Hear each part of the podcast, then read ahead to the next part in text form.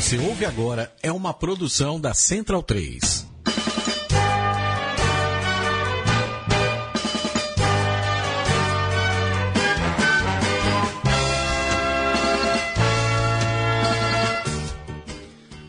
Olá, centralinos! Mais uma mesoval aqui pela central3.com.br, mesoval de número 39. Vamos à escalação da nossa mesa, que tem a honra de receber Diego Gutierrez. Olá, Diego, tudo bem? Tudo bem, Virga? Boa tarde, bom dia, boa noite, como você não falou dessa vez. E muita coisa para discutir hoje. Rugby europeu começou a Champions Cup, agora mais uma temporada inteira. Tem notícia triste também na Champions Cup. Mas temos vitória russa, né, na, Champions, na Challenge Cup. É verdade, realmente surpreendendo, vem forte. É, todos os times de baixo vêm forte. Geórgia, Romênia, Rússia. Realmente tem muita gente achando que eles vão ser a nova Itália a nova expectativa de que a Itália poderia ser um dia, mas não duvido nada. E o que diria a nossa grande ausência de hoje? Quem é a nossa ausência de hoje? Ah, não sei, não percebi não. Ô, louco. Tá, tá, tá assim, Ô, Vitor, é. como é que tá? É, né, o Vitor não pôde comparecer, infelizmente. Estamos aí. Fazer que nem o Milton Neves, assim, né? Já vai falar, Vitor, já vai falar.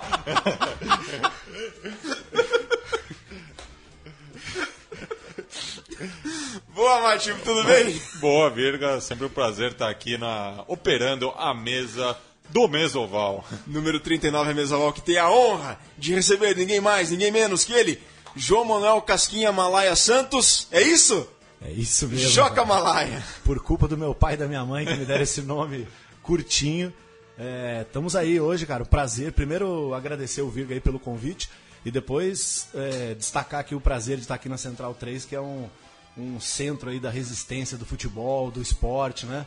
Então, prazerzaço mesmo estar aqui hoje. Ô, Joca, e falando nisso, tem som das torcidas, né, Sim, na Central 13. Som, som das claques. Som das claques. Sensacional Amanhã, o som das torcidas. O Sporting vai ser o clube homenageado é, graças à pesquisa de Virgílio Neto. O Sporting que é o clube do Joca, né? Também, é o, né? O clube do meu pai, do meu falecido pai, então eu faço aí a às vezes aí a torcida que diminui a cada ano lá em Portugal. então eu estou ali resistente, ali no, com o Palmeiras aqui com o Alviverde lá de Lisboa também. Que também tem rugby, rugby, né? O Esporte Include de Portugal também rugby. rugby. Voltou lá com, com, com há uns, umas duas épocas atrás, umas duas temporadas, voltou com rugby lá. Pessoal! Aliás, um dos momentos mais emocionantes que eu vi no, no esporte no geral foi quando os Lobos disputaram a Copa do Mundo de rugby em 2007 e choraram durante a, a, o hino à portuguesa. Né? Ah, sim, foi uma das foi um momento mais marcantes. muito marcante. Né? Tem até um vídeo até que porque rola... a seleção era praticamente amadora, né? Totalmente. É. Você sabe que essa seleção tinha... Eu joguei dois anos em Portugal, no CDU, no Centro Desportivo Universitário de Lisboa,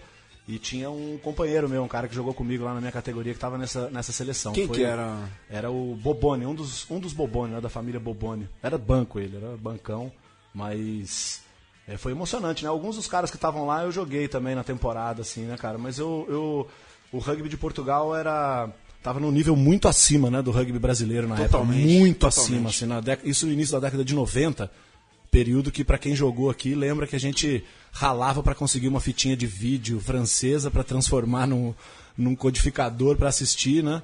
Então eu fui lá mais para aprender e trazer um pouquinho assim do conhecimento para o São José mesmo, né? E foi esse conhecimento e outra, o rugby português, a presença dele no Brasil, o Bernardo na CBRU. Sim, com certeza. E o próprio Paulo Gonçalves teve Paulo com a gente Gonçalves, também, né? É. Ele teve com a gente, depois teve um ano no Jacareí. É um cara que contribuiu muito assim para a visão não só dentro de campo que a gente teve com ele, né, cara, um crescimento. Acho que foi uma das, um dos momentos que o São José teve o maior crescimento defensivo. A gente tinha uma linha realmente é, uma linha de, de defesa muito boa com o Paulo.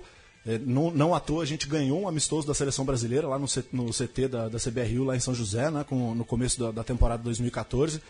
É, foi um cara que trouxe muito fora também, né? Foi um cara que conseguiu é, levantar dinheiro para levar o time para Córdoba, para fazer um amistoso com o Joca. Então é, veio para cá com uma, com uma visão de engrandecer, né? Muitas vezes a gente está aqui tentando matar um leão por dia e não pensa um pouco em crescer, em dar um passo adiante. Ele foi um cara que trabalhou muito isso aqui, a gente deve muito a ele. E o Paulo, ele é carioca de nascimento, né, Jota? Sim, sim. Nasceu no Rio, mas. Foi cedo para Portugal. Foi muito né? cedo, né? Hoje em dia o sotaque dele não passa em lugar nenhum.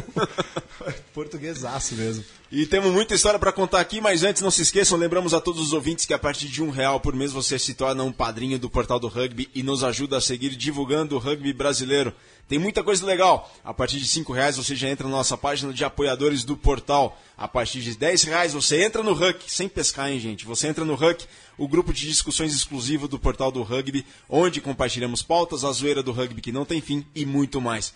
Para conhecer é só acessar Padrim com M no final, padrim.com.br barra portal do rugby ou veja o link no post sobre o Mesoval. Faça como a Amanda Vieira de São Luís, Maranhão, que está na categoria Figianas Voadoras, voadoras e segue tudo que rola no rugby pelo Brasil e no mundo pelo portal do rugby e contribui mensalmente para ajudar a criarmos conteúdo novo, como a Mesoval, aqui pela Central 3.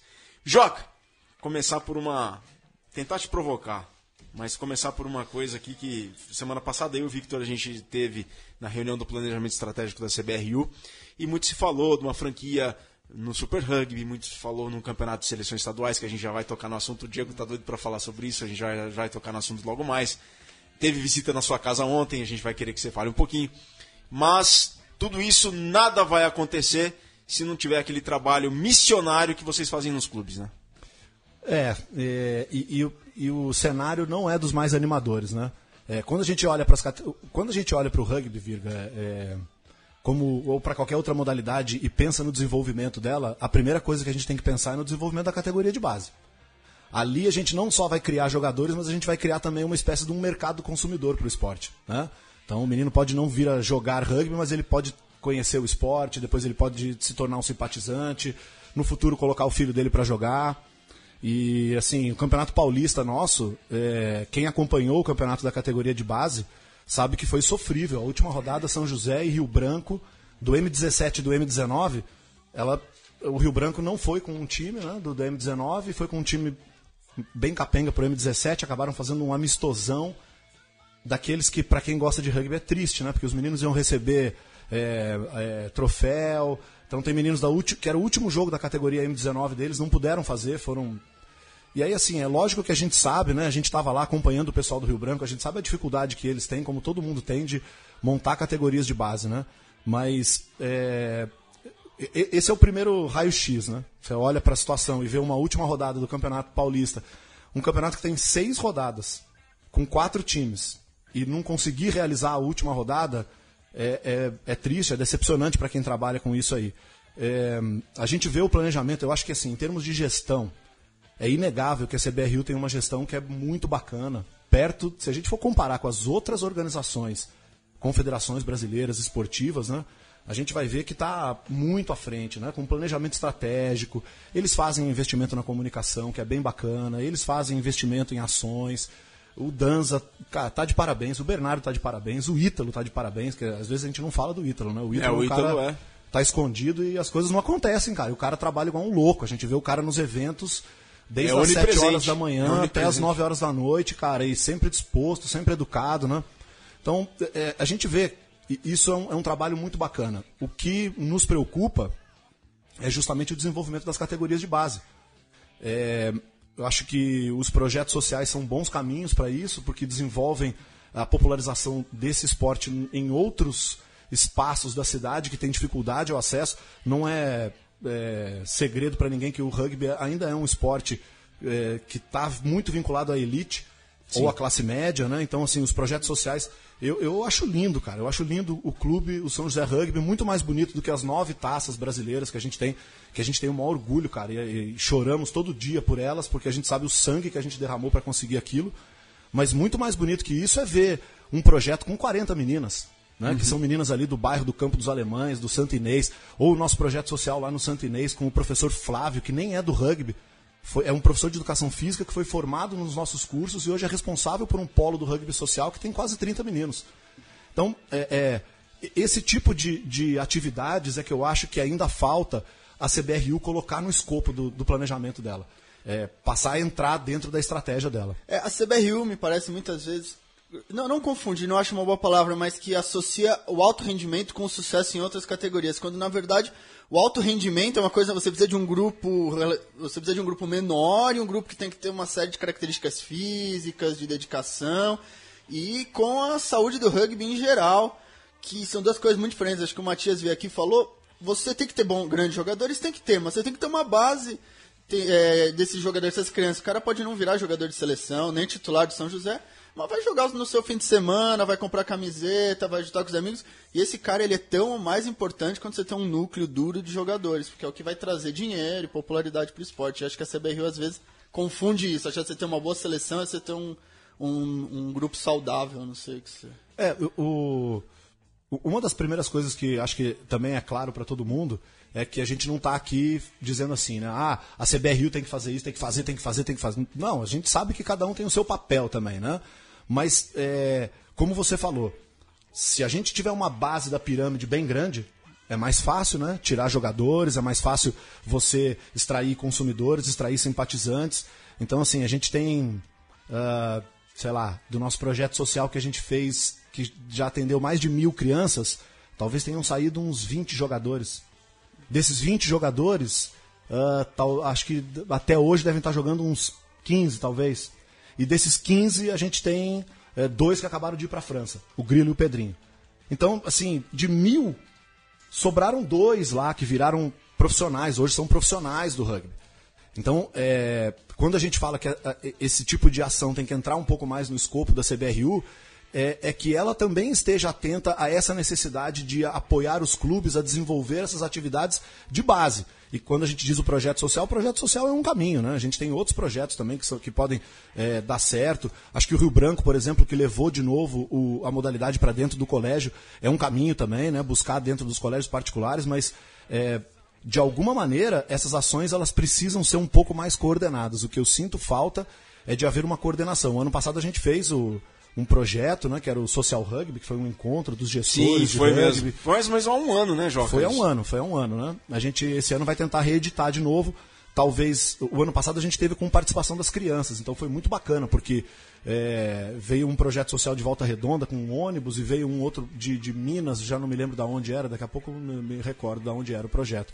É, levaram as crianças para lá e estavam assim tendo treino com o Mal Mal, né? Que foi treinador da seleção brasileira. Então as crianças ali dos projetos sociais elas estavam e dentro ali do CT, estavam vários gestores, estava a Leca do Curitiba, estava o pessoal do RPT, uh, ah, tinha do URRA, uh, gente do, do, Corinthians Rugby, Mogi, São José, Jacareí, uh, Pinda. Então, estavam lá, estavam cerca de 17 ou 18 pessoas ligadas a esses eh, grupos de gestão e, e, a gente organizou umas palestras com, com professores. O Mazei né? foi, né? Leandro Mazei, professor Ari Rocco foi também, professor Fernando Fleury, professor Marcos, eu estava lá também. E aí a gente colocou alguns mestrandos, né, alguns caras que estavam fazendo pesquisa aplicada de gestão do esporte para a área de desenvolvimento social, para compartilhar com eles os resultados. Então, é, foi bacana. Aí, assim, a gente pediu um apoio, a gente pediu apoio para todo mundo. A CBRU é, nos deu apoio prontamente. É, cara, o, Migli, a gente ligou, falou, ó, a gente precisava de uma ajuda, ele perguntou na hora, o que, que vocês precisam de ajuda?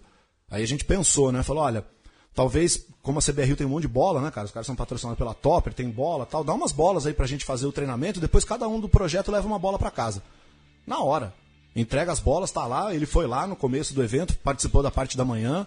É, então, jamais estaria falando aqui que há uma má vontade. Não há, né? Mas eu acho que precisa entrar no escopo do planejamento essas atividades. É, né? Eu falei, numa vontade, eu também na minha vida de clube, conversando também, eu vejo, já falei isso algumas vezes, que, que acho que falta um pouco da noção dos clubes, da centralidade da categoria de base para o seu próprio clube, que um clube forte começa, você vê o São José, você vê o Jacareí, que é o maior exemplo, começa a categoria de base, que categoria de base dá muito trabalho. Para você levar o rugby um colégio, para você ter 20 crianças, é pai, é assinatura, é problema. E aí você tem um monte de adolescente que também, todo mundo sabe como é adolescência.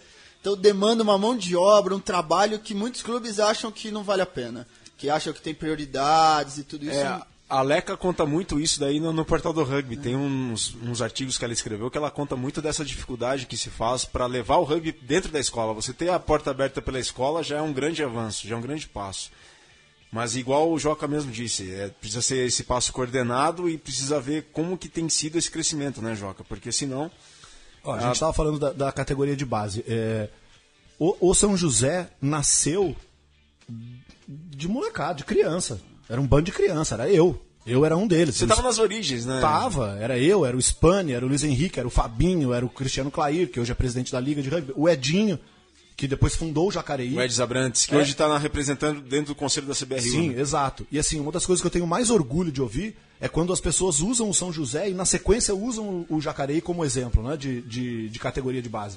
É isso aí, pessoal. Interaja aqui conosco, a mesa oval de número 39. Estamos ao vivo pelo Twitter, arroba Portal do Rugby, hashtag sempre rugby, hashtag cultura de rugby. O Vitor Silvério já te manda uma pergunta, Joca. O Joca que eu esqueci de apresentar, ele é professor universitário, gestor do São José Rugby Clube e comentarista dos canais ESPN, nosso colega lá nos canais ESPN. De vez em quando a gente dá uma barrigada lá, né, Virga?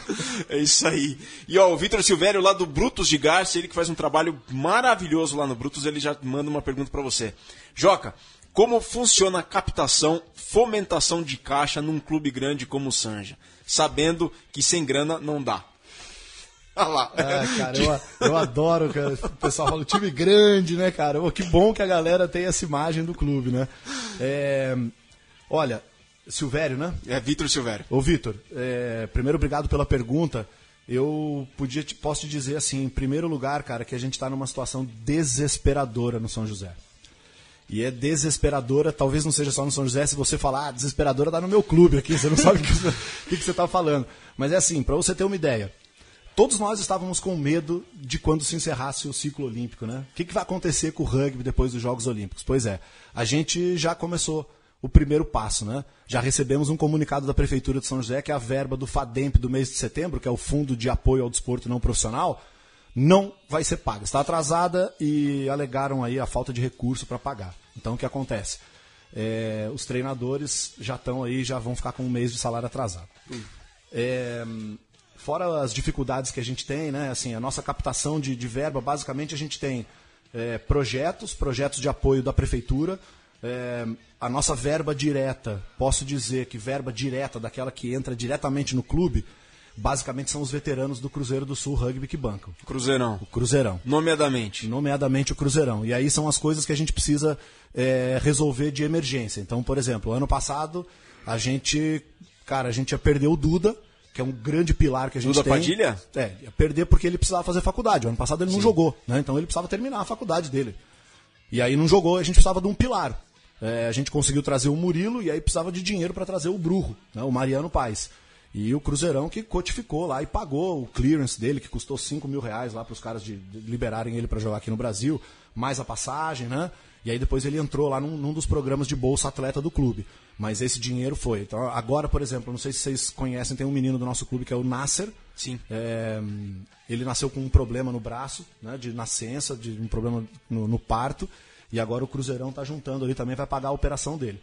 Então, é, o Levi, que veio de Manaus também, né, cara, lá do Grua, é, precisava de uma verba para ajudar ali, para melhorar, né, para o menino ter um pouco mais de dinheiro para comer melhor, basicamente, né? Então o Cruzeirão foi lá, os caras juntaram, tem uma cota lá, tem o, o Bola, que já foi presidente do São José, que hoje administra essas, essas verbas aí do Cruzeirão, né?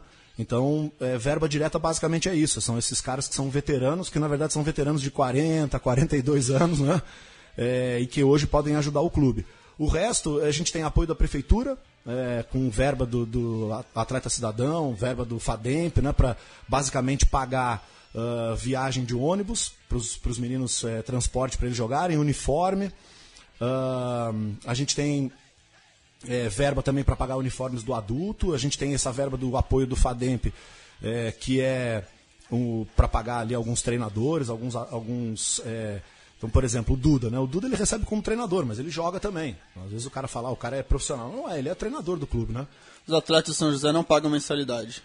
Uh, cara, isso aí é um, uma guerra, né? Porque a gente tem uma mensalidade. A mensalidade é 50 reais por mês. Ou é 30 reais, desculpa, é 30 reais por mês, 360 reais por ano. E a gente cobra, a gente cobra, né? Mas é, é, é difícil, assim. Tem vezes que os caras chegam lá e falam, pô, não tem esparadrapo, né? E você tem que falar pro cara, meu, você não paga mensalidade desde março. Então, cara, assim, se você pagasse todo mês mensalidade, a gente teria. É, a única categoria do clube que paga hoje são, é o adulto, tem essa mensalidade, e a gente tem uma escolinha, que é uma escolinha que é a parte do projeto social. Então a gente tem projeto social, é, as categorias 15, 17 e 19 ninguém paga, porque é atleta cidadão, então a prefeitura, é, para dar esse apoio, ela diz, vocês não podem cobrar nada dos atletas. Sim. É, e o único que recebe é a escolinha, que a gente chama lá de escolinha caipira. Fizemos lá um, fosse um produtinho do, do clube, né? E aí eles têm um uniformezinho, uma fênixinha diferente e tal, e pagam acho que é 90 reais por mês, e aí pagam um, 130 reais de matrícula, que na verdade a matrícula é para um menino ter um, uma camisa de treino, um short de jogo, é, um meião e uma camiseta de passeio para quando eles vão no festival, né? Então é preço de custo, na verdade, lá da Sun Rádio com, com o Ademir que faz tá com todo com a gente em todos Grande os projetos, Ademir. então ele ele ajuda isso é, com a gente também. Mas é, basicamente aí a gente tem o projeto social, mas temos uma premissa no clube que é nenhum real do projeto social é desviado do projeto social. Então a gente não paga um treinador do projeto social para o cara também dar no rendimento, ou paga um cara que está lá no social para ele jogar também. É, Isso aí é. A gente separa bem o negócio e a gente tem um projeto agora que é incentivo da lei estadual, governo estadual, que infelizmente não vai ser renovado, que é aquele projeto Meninas do Rugby, é, que, que não vai ser renovado, infelizmente. Né? Então a gente vai perder aí bastante verba. né? E o resto, para completar aí para o Vitor, é verba de auxílio de vereador, emenda. E aí é, é aquela coisa. Né? Às vezes tem, às vezes não tem, tem ano que tem, tem ano que não tem. Então, é, esse ano, por exemplo, um dos vereadores ele é, preferiu apoiar a Liga de Rugby do Vale. Ele apoiava o São José, e aí esse ano ele apoiou a Liga de Rugby do Vale. Então o dinheiro que vinha pra gente do São José passou aí pra Liga de Rugby do Vale. É, que tem um trabalho de fomento também, de desenvolvimento bem bacana, né, cara, com bastantes torneios, mas é, é- é complicado, assim, a, a vida, né? E ter o apoio público é interessante, mas o apoio público, da mesma maneira que ele tem, e aí você se estrutura em cima dele, de uma hora para outra é retirado e a sua estrutura desaba, né? E nesse sentido, em que. Qual que é o. Como que o Super 8 ajuda o São José, por exemplo, nesse sentido da, da sobrevivência da existência de um clube? Como que o Super 8 ajuda, atrapalha? Como é que é isso? Claro que ajuda, né? Mas, claro, tem prós e contras. sendo uma competição nacional organizada e bem estruturada, sempre ajuda porque mantém os atletas, né? A gente tem um calendário. Isso aí, às vezes as pessoas não pensam muito no esporte, né, cara? Mas você ter um calendário com as datas definidas, em que você sabe com quem que você vai jogar até o final do ano, E onde você vai jogar? onde você vai jogar, que a equipe não vai furar. Isso aí, cara, você ter um campeonato como equipe, como era, por exemplo, há, sei lá, 15 anos, que o cara chegava no Nossa. meio do campeonato e falava, meu, que é isso, vou viajar pra Niterói agora pra tomar uma porrada lá no campão dos caras, não vou, né? E aí não ia, abandonava o campeonato, então isso aí era horroroso. Ter isso é muito bom. Esse ano a virada, acho que todos vocês acompanharam aí a virada do ano passado para esse ano, é, a CBRU impôs uma série de coisas para os clubes que ficou um pouco mais pesado para os clubes. Então, por exemplo, antes a CBRU é que fazia a filmagem, agora o clube tem que fazer a filmagem. Se o clube não fizer a filmagem e não entregar, toma uma multa de dois mil reais. É, na, na Tupi também eles apresentaram uma série de medidas que tornou muito mais difícil. o quarto árbitro que tem que ser do time da casa também, né? É, então, é, a gente entende, cara. Uma das coisas que eu não, eu não gostaria de passar a imagem é que, ah, mas vocês só reclamam. Não, cara, a gente entende que é um trabalho árduo. E a gente, às vezes, rec... tô ouvindo, por exemplo, o Vitor aí, cara. Os caras, cara, passam um perrengue muito maior do que a gente pra jogar, cara, né? É, o pessoal que joga taça tupi, sabe? Às vezes condições piores. É, é, é óbvio, cara, se você tem o número de árbitros, vamos pensar uma coisa bem simples, a arbitragem. O número de árbitros no Brasil que tem condições para apitar bons jogos é, é muito pequeno, é restrito, né? É, pô, cara, você pega um jogo da Taça Tupi, é pegado, cara, um Jacareí, Charrua. Nossa, agora um, afinal, Jacareí e Poli. Então, vai ser lá no Martins Pereira, inclusive, Exato, São José. é, dia né? 30, às 4 da Isso. tarde. Então, é, é, é, é difícil você dimensionar isso e ter as pessoas para colocar e aí você atender a todos os interesses, né, cara? Porque o cara que entra para jogar, ele não quer saber se a, não- é, a CBRU tem dificuldade em formar árbitros, por exemplo.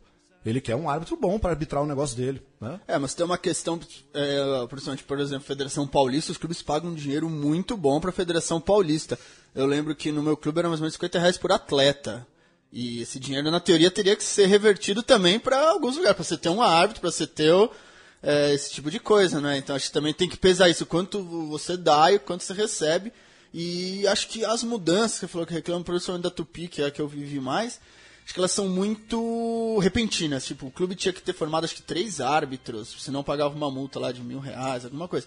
Então não é que, ah não, vocês vão ter três anos para formar três árbitros, eles vão começar. Não. Mudou, agora de seis meses pra cá, vocês têm que ter três árbitros, vocês têm que filmar. Então acho que o que, o que mata não é você aplicar, as regras são boas, acho importante, todo mundo do clube devia ter, mas você dá um tempo, você fazer uma discussão, não de um dia pro outro, você inventar uma regra. É, Eu concordo com você. A gente também é pego lá de, de sopetão com essas coisas. É, existem as reuniões onde são discutido, onde são discutidas as, as questões, né? os clubes são todos avisados e etc. É, a questão é que a gente, a gente vive um esporte, uma situação que é, isso na minha visão, somos mu muito apaixonados, né? É, a gente gosta é. demais. Coloca né, muito cara? amor na A gente frente. coloca muito amor, então. é, e quando a gente coloca muito amor, e aí, por exemplo, você olha para o São José, é, eu, eu sou suspeito para falar, porque eu acho que eu sou o fã número um do Mal Mal, né, cara? O Mal Mal é um cara que. Ele, sabe assim, o cara teve uma filha e no dia seguinte, oito horas depois da filha ter nascido, o cara tava dando treino debaixo da chuva. Né? É, e, o Mal Mal, ele é um profissional. Hoje ele é um profissional. Teve que batalhar muito para chegar até essa condição. Eu não sou profissional, trabalho pra caramba pro clube, né, cara? Não recebo nada do clube. Então, quando você tem essa quantidade de gente apaixonada, o nível de exigência é muito alto. E aí o que a gente acaba vivendo, né, é que é, a dedicação é muito grande e aí a gente vê a CBRU tendo uma gestão profissional e aí a gente quer exigir a perfeição, porque a gente é apaixonado, né? É difícil mesmo. E tá aqui conosco ó, o Leleco lá de Sete Lagoas do Alligators. Ele coloca assim, aprendendo muito com a dinâmica organizacional do Sanja. Por mais que vocês relutem com o título de grande, quem está dois degraus acima dos demais clubes são vocês. Parabéns ao São José Rugby Clube. Leleco, cara. Sete Lagoas, Minas Gerais. Leleco, obrigado, cara. Obrigado e, e fique sabendo que o São José tem muito orgulho de ter as portas abertas a qualquer um. Então, qualquer dia que você quiser ir lá no clube, conversar com o Mal Mal, conversar com a nossa equipe técnica, é, marcar um amistoso, é, o que for preciso. E, e não só pro Leleco aí de Sete Lagoas, né, cara? Qualquer clube que quiser, que quiser é, compartilhar um pouco com a gente. A gente. Eu estava dizendo um pouco da nossa história, né? A gente começou numa praça. Eu- eu- o nosso veteranos é Cruzeiro do Sul porque era a praça que a gente jogava. Tinha uma árvore no meio da praça. É, eu né, joguei lá esse ano, é torto, ó, pô, o campo é. Desnivelado, é né? desnivelado. cara? Não, eu acho que você jogou no campo que a gente treina hoje. Não, não, eu joguei com iguanas. Não, então, mas não foi no campo que a gente treina hoje, que é o famoso Maconhão lá de São José? Ah, talvez, que é, Eu que é enviesado. É enviesado, mas esse já é um luxo, isso é uma arena Tem que a gente um H, conquistou. tem um H ainda. Tem um H, Tem uma, H. o- ah, acho que tinha, a- tinha falado que era onde vocês tinham começado, então. Não, a gente começou, se- é, se você olhar aquilo ali, é um baixadão, tem uma, uma avenida que sobe, a gente começou na pracinha que fica lá em cima. E, e era, era, foi muito bacana, assim, porque quando a gente ganhou o primeiro título em 91, Campeonato Paulista Juvenil M17, que faz 25 anos esse ano. Caramba. Jubileu de prata. É, é assim, é, foi um, um marco na nossa vida porque a gente gostou demais de ganhar, né, cara? Então, então a molecada ficou naquela pilha e a gente, como a gente apostou muito em categoria de base, a gente, a gente é um pouco de sorte, um pouco de competência, né, cara? Sair de uma mesma cidade, você sair Moisés, Tanque, Pelo, Putim, Portugal, Rafael. Machuca, Rafael. Cara, isso são. Aí, assim, fora pra falar os caras mais da velha guarda, o Fabinho, o Spani, é, o Jean, que hoje tá no São Carlos. Nossa, o Jean, técnico do São Carlos. São É. Carlos na final do Paulista esse sábado contra Templários, né? Exato, cara. Mais uma sementinha do, do São José, né, cara, no São Carlos. Então, é, essa, essa- a gente conseguiu criar ali um grupo muito bacana, né, cara? E, e, e acho que não só eu, assim, mas a galera do São José que tá ouvindo, com certeza os caras têm vibram muito quando eles ouvem essas coisas assim do pessoal de fora e dá os parabéns. E, é, o que a gente queria é que, cara, tivesse 200 São Josés pelo Brasil, cara. Essa é a verdade. Tá caminhando pra. É. E não, eu queria fazer agora, mudar um pouco de assunto, uma pergunta um pouco mais polêmica. É, o São José dos times, vamos dizer, grandes, dos times de São Paulo, é o único que não tem time B ainda, que não montou esse tipo de coisa. Então o foco de vocês é o alto rendimento ou esse projeto de montar um time B? Não, o projeto, o projeto do time B é, a gente, o Cruzeirão ele funciona mais ou menos como um time B. A gente não joga o campeonato paulista desenvolvimento, mas a gente jogou a Copa da Liga, que foram sete jogos, e agora a gente vai jogar o Seven. E a molecada do 19, a molecada que está saindo, vai entrando ali no, no, no time do Cruzeirão, vai ajudando. Para esse ano agora, e, e assim, é, falando a- a- bem abertamente, a gente teve um problema na nossa categoria de base. É um problema sério com a categoria ali a- que foi resolvido nesses últimos dois anos com a categoria M17 e M19. A gente tinha um buracão. Tanto é que você olha agora o time adulto do São José, dessa geração, não, não- não sobrou muito moleque, né? Tinha o Breno, que foi lá para Caxias, ah, e o resto foi se diluindo, né, cara? Então o que ficou foi a molecada mais nova. E essa molecada vai subir agora e vai ter dificuldade de encontrar lugar no time A, né? Então a gente já, já tá no plano já de fazer um time B, a gente vai inscrever no ano que vem. É, precisa ter, porque até porque a gente tem medo de perder jogadores até pro Iguanas. Né? Que é um time que se formou ali, cara, que é um time legalzinho. A gente fica impressionado, cara, com o Iguanas. Sério mesmo. É, é, o treino do São José, às vezes tem 14 jogadores, do Iguanas tem 40 ali do lado, cara. E a gente assim, cara, cadê? O que, que tá acontecendo aqui, né? Não que a gente não queira que o Iguanas, muito pelo contrário, a gente acha muito bacana São José ter dois times de rugby. Mas a gente não pode perder ali uns moleques que não conseguem entrar imediatamente no time A, cara, porque o Iguanas começa a ser uma opção agora, né? É, fala, e, que, não... e, como eu falei no começo, acho, eu, pra mim, a minha opinião pessoal, acho muito importante o time B, porque o clube, ele vive de bons jogadores, mas é, é, fundamental você ter uma base do cara que quer aparecer um fim de semana, quer se divertir, porque esse cara, ele paga mensalidade, ele, ele, to... ele, incorpora o espírito da, da é, do clube, né? É, e, mesmo assim, eu falei, se você, você, não importa se o cara seja, se você tiver um treino com 40 pessoas, é um treino muito melhor que se você tiver um treino com 20 com 15 gênios. Se tiver 40 caras para fazer oposição, para fazer uma. É muito melhor. Então eu acho que é fundamental você ter um, um B forte. Ter, mesmo o cara ruim, o cara que não consiga acompanhar o ritmo, que não quer, às vezes o cara não quer fazer academia, não quer parar de comer, para ele ir, participar e se divertir. É, tem uma coisa legal que você falou, porque assim, a gente recebeu esse ano, acho que umas sete mensagens pelo Facebook de pessoas que já tinham 22, 23 anos, assistiram os Jogos Olímpicos. Oh, eu quero jogar, quero aprender, né? E a gente não, não tem esse espaço mesmo, né? É uma, é uma falha que a gente reconhece, né? O Jacareí, por exemplo, cara, uns 3, 4 caras começaram a jogar esse ano lá, com mais de 20 anos, porque tem lá um espaço para jogar, né? Exato, e nos Jogos Olímpicos, as grandes figuras do São José na Seleção Olímpica do Brasil, Tanque e Moisés, que teve lá na sua casa e conversou um tema delicado aí, que é o profissionalismo do rugby brasileiro, né, Joca? É, o... Eu, eu além, além de ser fã deles, tenho, tive a sorte de ser veterano dos dois, né, cara? Então. Dos tre... do, você foi contemporâneo do Matheus? Do Matheus também. Do Matheus foi até treinador do Mateuzinho, né? Mas são, são é, três, três pessoas maravilhosas e, e, geralmente a gente se encontra muito. Ontem o Moisés, foi lá em casa e ele estava batendo um papo, né, de, de, um, de uma certa. É, não é bem uma informação, né? Mas é algo que corre ali na, dentro da, da nos treinos, ali na CBRU. É, mas é, isso foi divulgado de forma Sim, no oficial, no oficial da franquia do Super projeto, né? e das seleções estaduais é. do Brasil profissionais. O que talvez seja mais ali a boca pequena mesmo, seja uma é, e que eu fiquei meio, né, assim meio com o olho arregalado é, é a eles estarem conversando mesmo com os atletas, é. né? A possibilidade de, da formação das de, de, franquias, né, de cada, cada centro aí da CBRU, né, de ter uma cada academia, cada academia ser uma franquia, né, e ter um time uruguaio também para formar aí um campeonato, um quadrangular dessas franquias profissionais. É, é para os vídeos eu queria explicar uma coisa rapidinho, eu acho que para o modelo, pelo que eu entendi, você tem dois modelos de profissionalização no rugby, que são o modelo do hemisfério norte e do hemisfério sul. No hemisfério norte, os clubes se profissionalizaram, seria como São José, Bandeirantes, etc., virassem profissionais. No hemisfério sul, eles profissionalizaram as províncias. Então, na verdade, o que a gente vê no Super Rugby é um estado. Seria, é, você tem Christchurch, você tem Auckland. Então, você, esse é o final. Então, você tem vários campeonatos estaduais durante o ano, liga, você tem uau, os clubes, aí você tem as regiões, aí você tem as, essas províncias do Super Rugby que são ainda maiores.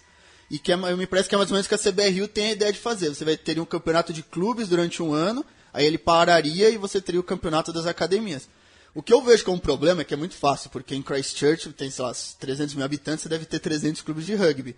Então essa se mantém vivo. E eu não sei se tem essa base. Se você tirar jogadores dos clubes, os clubes não vão morrer. É, e fala, explicando também nessa linha que o Diego falou, por exemplo, você tem a província de Canterbury, que é na Nova Zelândia, lá, Christchurch é a capital. O Crusaders é a equipe profissional da província, né, de, de Canterbury. É, e que eles jogam Que eles do... jogam o Super Rugby. É, e eles jogam, o Mitre, que são regiões ainda menores. Então, que é a então antiga ITM Cup. É, é, então você tem o Blues, você tem o Waikato, é, Waikato não, é, você tem Counties, você tem umas 4, 5... É. Seria como se você tivesse a seleção, seria São Paulo, Goiás, e aí depois você teria um campeonato ainda menor. Exatamente. E eu não sei se tem essa base tão ampla no Brasil para você trabalhar dessa maneira. Desde que não coincida o calendário, né, Joca? É, se coincidir o calendário, eu estava até falando para o Moisés, se coincidir o calendário, a gente vai só se preocupar com categoria de base e projeto social, né? Porque não vai ter. Não, não vai sobrar, né, cara? Não sobra. Os meninos não.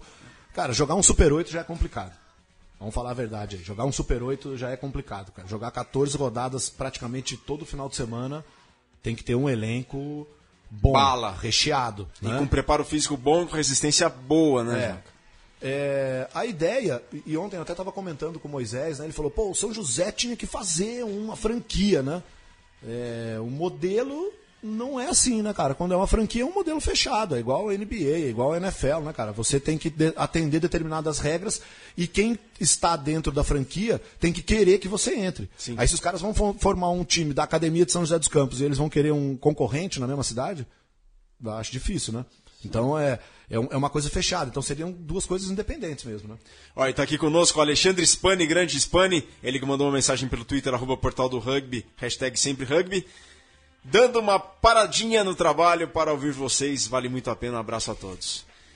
Grande Spani, né, Seu cara? colega de vida, né? Seu amigo da vida toda, né? Pô, cara, o Spani, campeão paulista infantil 91 comigo. Nossa senhora. Cara, e a gente acha que a gente tem um no antigo Palestra Itália, na mureta ali tem um uma parte que é o formato da minha barriga e da dele ali, de tanto jogo que a gente viu naquela mureta ali xingando bandeira, cara. Foi uma vida que a gente passou ali. Não, não, vamos agora falar. É, que falou de Super 8, né? É, vamos falar. O, o São José vai ser campeão, já, já planejar É, antes, antes de entrar nisso, Joga, só falar os resultados da Super 8, décima rodada que foi esse fim de semana. Band 27, São José 34, SPAC 17, Curitiba 27, lá no SPAC.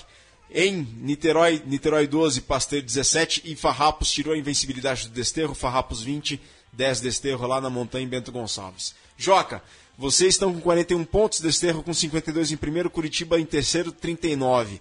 Próxima rodada, dia 22, só que na última rodada, dia 29, ó, dia 22, o São José enfrenta em casa o SPAC, que é a lanterna. O Niterói saiu da lanterna, né, Diego? É, o, fazer um resumo da rodada, é o Desterro perdeu a invencibilidade, mas já está classificado. O Desterro tem uma equipe fantástica. O De- o Desterro é quase uma franquia, porque boa parte dos jogadores já treinam na Exato, academia. tá lá o Ismael Pantufa, tá o Cogueto, o Sérgio Coque Jimenez fazendo um trabalho muito legal, vá. O Curitiba continua na briga, acho que o Farrapos também tava, já tá fora, não tem mais Tá chance. fora, tá fora, acho que E acho que o destaque aí lá de baixo, o SPAC, acho que ninguém esperava no começo da temporada o SPAC em último lugar. É, o Niterói conseguiu, arrancou um pontinho bônus do Pasteiro e conseguiu passar o SPAC. O SPAC eu vi o jogo, o SPAC tem bastante problemas, tá com um elenco bastante reduzido. O alemão casou sábado, levou o Martin Scheffer pro casamento, então jogou. Então, já tem já é o segundo jogo do SPAC, o SPAC tem bastante problemas, principalmente no Aniversário do Martin Scheffer hoje, desculpa. É. Parabéns. Principalmente do pack de Fords, que perderam o Abut, que está indo para a França, tiveram outros problemas. E, mas acho que é basicamente isso. E acho que é difícil tirar, acho que afinal São José e, e Desterro. É, Última rodada, São José, Curitiba e São José lá, em, lá, lá no Paraná. Lá em Curitiba. É, a gente tem agora esse jogo com o SPAC é, e o Curitiba pega o Band, se eu não me engano. Isso, Hã? Curitiba agora pega o Band em casa. É. Que vendeu do cara a derrota para vocês. Era sim, um bom jogo. Sim, sim, foi um jogo bom, cara. Foi um jogo bom. Eu tava lá, fui lá no Serete assistir. É, foi um jogo bem interessante. O Band é, conseguiu ali o try no último, na última bola, né, para conseguir um ponto bônus que tirou eles da lanterna também. E, e a- a- o campeonato chega numa situação interessante agora, porque é, se Curitiba ganhando do Band, independe aí o resultado de São José e SPAC, porque vai ser tudo definido lá na última rodada, lá com São José e com Curitiba e São José. E nessa última rodada também tem que lembrar que tem Band e SPAC, né? É. Provavelmente. É a luta sair então, da e-. E aí, se a gente olha os jogos na parte de baixo e na parte de cima da tabela da próxima rodada, quer dizer, os dois clubes que podem se enfrentar na última rodada para lutar pela vaga para cair são os dois clubes que vão pegar o Os dois quem, últimos. quem pode agora ir para a final, né? Curitiba e, e, e, e Spa- e São São, José. José. Então, lá no terceiro tempo, né, no, no com o Band, a gente tava falando lá pros caras, falou, ô, cara, e aí, vai deixar para decidir tudo no final lá com o SPAC lá? Rolou- vai rolar uma mala branca É, aí, cara, João? Não, mala branca não, mas a gente põe aquela pilha nos caras, né, meu? Ó, o último jogo é contra o SPAC lá no SPAC, valendo, né? Ali o último fio de cabelo, cara. Melhor vocês baterem ali no Curitiba e não deixar pra última rodada. Desculpa, Virga, quais são os jogos do Niterói? Ah, Ó, o Niterói joga dia 22, o Niterói joga fora contra o Desterra lá no Campeche. E no dia 29, o Niterói joga em casa contra o Farrapos. Tá, é pedreira também. É, são, esses jogos agora são todos pedreira, né? O- é, é assim, o, a minha esperança, óbvio, é que o São José ganhe esses dois jogos. É, a gente vai ter a volta do Murilo, que tá fazendo uma falta enorme, né? O Murilo tá com um problema no ombro.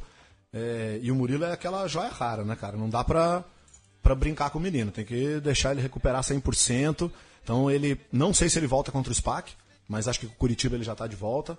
É, a gente teve baixas cara, que são baixas que a gente tem que se vangloriar, que é a saída do Pedrinho e do Grilo, né? Que são foram jogar fora na França, contratados, né, cara? Então a gente tem que ficar mais é feliz por eles. E, e, a gente teve muita sorte esse ano também de receber dois caras que são dois gênios, né, cara? O Daniel e o Felipe Sancerri, os caras são fora de série mesmo. Perfeito. Bom, pessoal, antes de partir para o rugby internacional, a gente vai com um momento legal. Luiz Mourão falando sobre saídas de bola e reinícios. E na volta a gente trata de rugby internacional. Já já voltamos.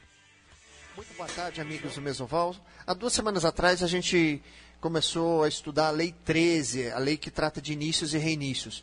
Vamos relembrar um pouquinho, porque a gente fez uma pausa aí semana passada para falar das lesões cervicais do Scrum. Vamos relembrar. Chute de início é aquele chute, também conhecido como kickoff, que se dá ao centro de campo no início do primeiro tempo e início de segundo tempo ou no, no, início das prorrogações, no tempo, de, no, no tempo de cada prorrogação.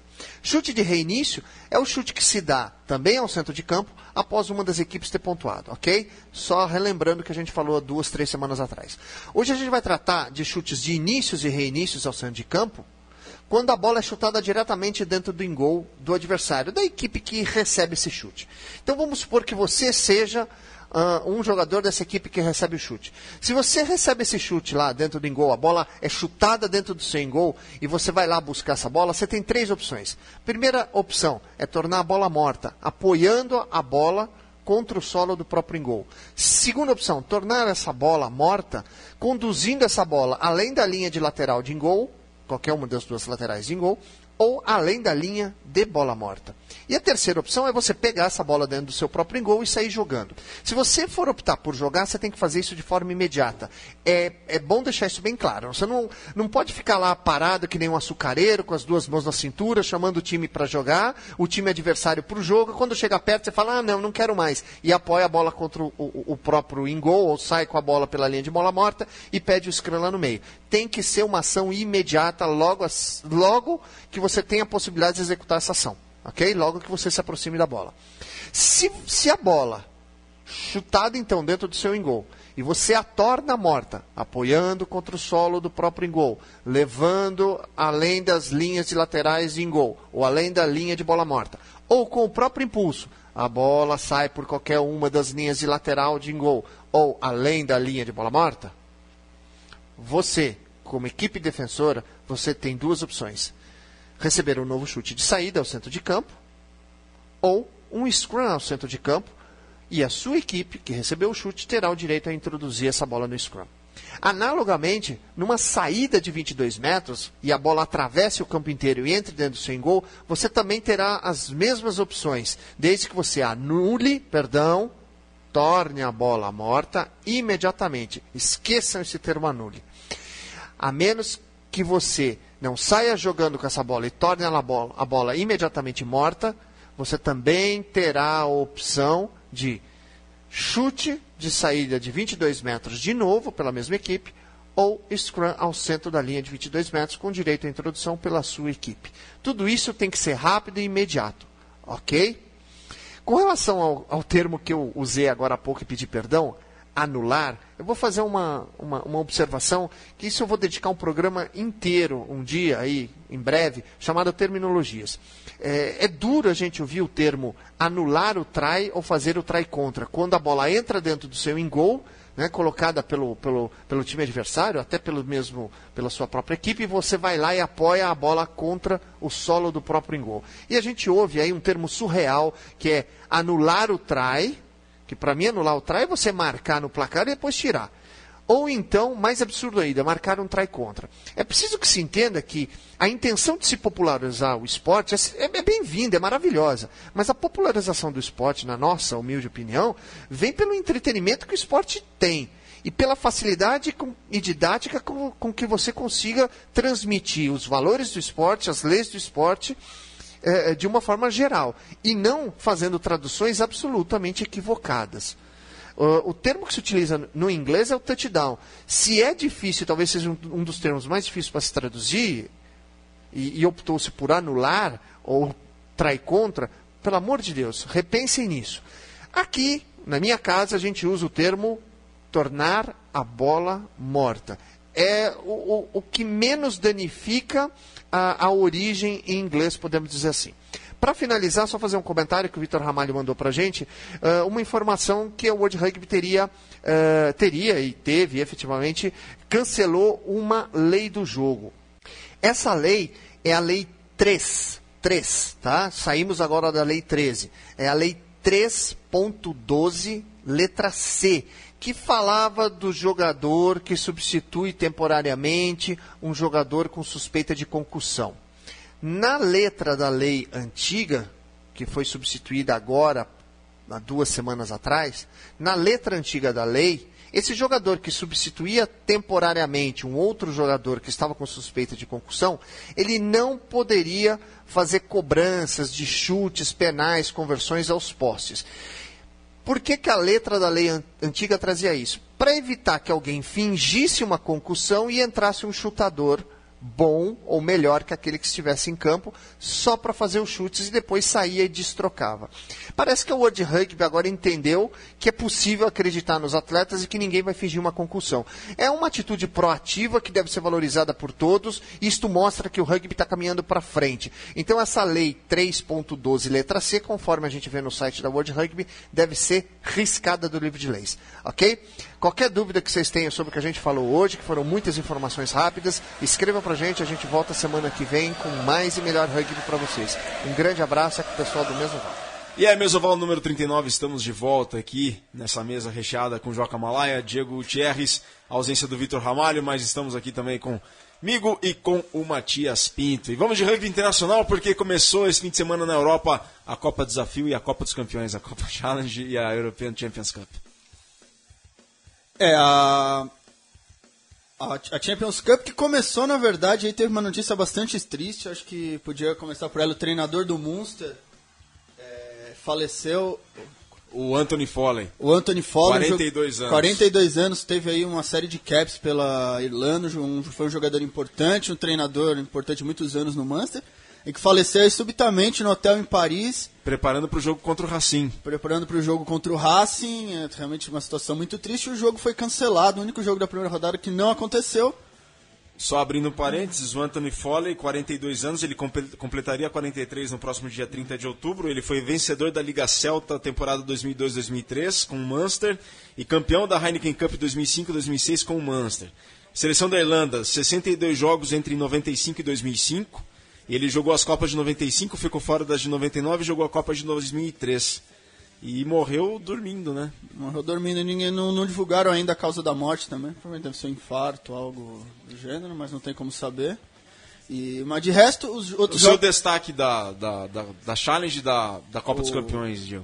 Mas Copa dos Campeões, acho que uma série de destaques. Todos, é, todo mundo esperava um pouco para os franceses que foram muito mal ano passado. Acho que eu queria destacar aí alguns jogos. Acho que o Toulouse perdeu fora de casa do Connacht, que é uma das províncias da Irlanda, que não é uma pro, não subiu esse ano, né? É, e não é considerado aí um time forte, é considerado um time relativo das províncias da Irlanda mais fraquinho. Conseguiu uma boa vitória contra o Toulouse. O Saracens atropelou, foi 31 a 23 no Toulon, em Toulon. O Toulon comandado pelo Diego Lugano. Parece, não parece? Diego Domingues. O Joca tá aqui. Ó, Joca, mandaram um abraço pra você aqui, ó. Caio Nicolau, Caio Simões Nicolau, lá de Manaus, ouvindo a Mesoval. Caião, grande Caião. O Caião é um dos caras é, cabeçudos lá do Grua, né? De, de Manaus. Jogou já na seleção norte-americana, já. O Caião é. E o Caião, esse ano, já pediram para eu avisar aqui também, estará aí envergando a camisa do Cruzeirão no Lions já pediram para avisar que no, no, no, Lions o Cruzeirão vai com tudo esse ano, né? Vai ter Lions reforçado. E você falava da vitória do Saracens. É, atual campeão é. e que, ó, lá o, o Toulon ainda conseguiu lá no finalzinho sair uma reação, mas comeu uma bola, o Saracens continua muito bem. E outros resultados mais ou menos dentro do Clermont, 35 a 8 no, no Exeter Chiefs, em Exeter também um resultado que ninguém esperava. Então acho que vai ser bastante equilibrado, muito boa a competição. Mas ficar de olho no Saracens aí, porque. Vocês acham que ele é o grande favorito pro, pro bicampeonato aí? Ah, eu acho que tem grandes chances. Acho que é o Saracens, aí talvez o Toulon. O Toulon é um time que geralmente cresce no final. Eles começam meio cambaleantes, ainda tem muita gente sempre jogando a, a o, o, o, Super Rugby, o, o The Rugby Championship. Championship é. E Mas acho que não deve sair muito disso, não. Lannister conseguiu um bom resultado contra o Castres também. Então vamos esperar aí pra ver como vai ser a primeira rodada, mas acho que o grande destaque para mim foi o Saracens, que realmente surpreendeu, ganhou muito fácil do Toulon. E ninguém esperava muito isso. E É, da... do Bordeaux, do Bordeaux também sobre o Worcester, né? Que foi. Sim, o Bordeaux, Bordeaux sempre muito forte em casa. Tradicionalmente as equipes francesas são difíceis de serem batidas em casa, mesmo no campeonato francês. Conseguiu um bom resultado, 28 a 13 no Ulster.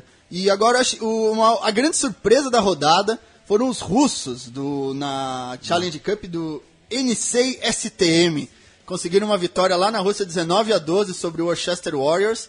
E aí, surpreendente, o pessoal o papo que rolou foi isso, que tá vindo de baixo aí Rússia, Romênia, Geórgia e que vão pra cima. Acho que aí que são a nova Itália, porque a Itália, há muitos anos, todo mundo esperava que o rugby na Itália fosse decolar e nunca conseguiu. Não, então achando que agora estão vindo aí de baixo esse pessoal, principalmente a Rússia, conseguiu a Geórgia. Praticamente to- todos os pilares, a gente tava falando no intervalo como não tem pilar, todos os pilares do rugby francês são Estão georgianos. vindo lá do leste. Estão vindo então que eles vêm muito forte a esse pessoal do leste europeu. É, e dessa, dessa da, da, da Copa dos Campeões, da European Champions Cup, essa vitória do que você citou, Diego, do Connacht sobre o, o Toulouse, foi uma virada que estava 21 a 11 para o Toulouse no intervalo e o Connacht virou 23 a 21 no final. Então, ou seja, o, o, o Toulouse ficou no zero no segundo tempo. No zero. O Toulouse é terrível porque o Toulouse é a maior equipe da França, é o maior campeão da, da Champions, é o maior campeão francês. Então a torcida do Toulouse espera que o time tem que ser campeão sempre. Então o Toulouse perde um jogo. Crise. Crise, crise. não, não é campeão, crise. Estamos perdendo a identidade, temos que repensar. E o Toulouse é terrível, mas eu acho que bom pro Connacht. Os irlandeses não, não classificaram ninguém ano passado para as finais. Muito mal, é, sempre que vieram muito fortes, vieram fortes com o Lannister, com o Munster, e esse ano conseguiram se recuperar.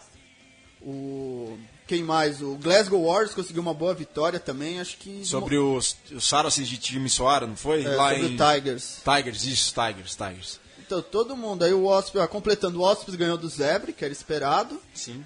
O Saints, o Northampton Saints ganhou do Montpellier em casa, um jogo bem ruim, eu achei, eu assisti esse jogo inteiro. Se defendeu muito, acabou encontrando lá uns pontinhos o Northampton Saints. Montpellier jogou muito mal, mas conseguiu uma vitória. É, Scarlets, que também é da Irlanda, da, perdão, País de Gales. do País de Gales. Ganhou do Sharks, um bom resultado para os País de Gales, que apesar da seleção muito forte, não conseguiu montar um esquema lucrativo nas províncias.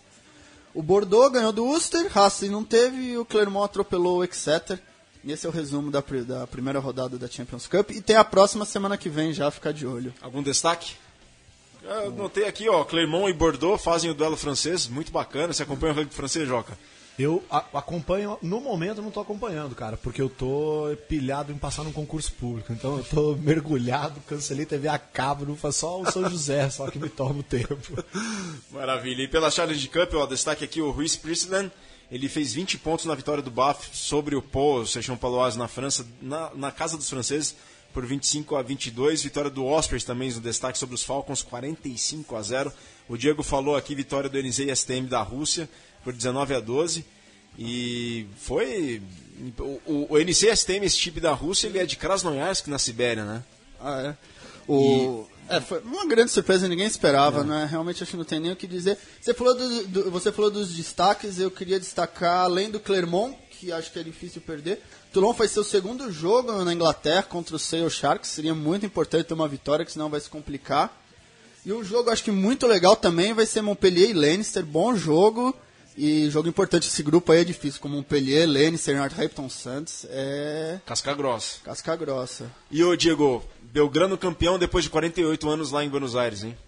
Belgrano campeão depois de 48 anos, realmente é surpreendente. A Argentina que tem toda uma série, a gente falou com o mate de equipes aí muito fortes e que não, e não ganham, tem dificuldades, ficam, sei, o, ficam presos um pouco no CASS, no SIC, no Buenos Aires, mas tem todo um grupo aí de clubes Tem enorme. muitos clubes, Alumni. É, muitos clubes, e todos com 90, 100 anos. Foi realmente um resultado aí muito bom pro Belgrano. A festa muito bonita, eu vi os vídeos.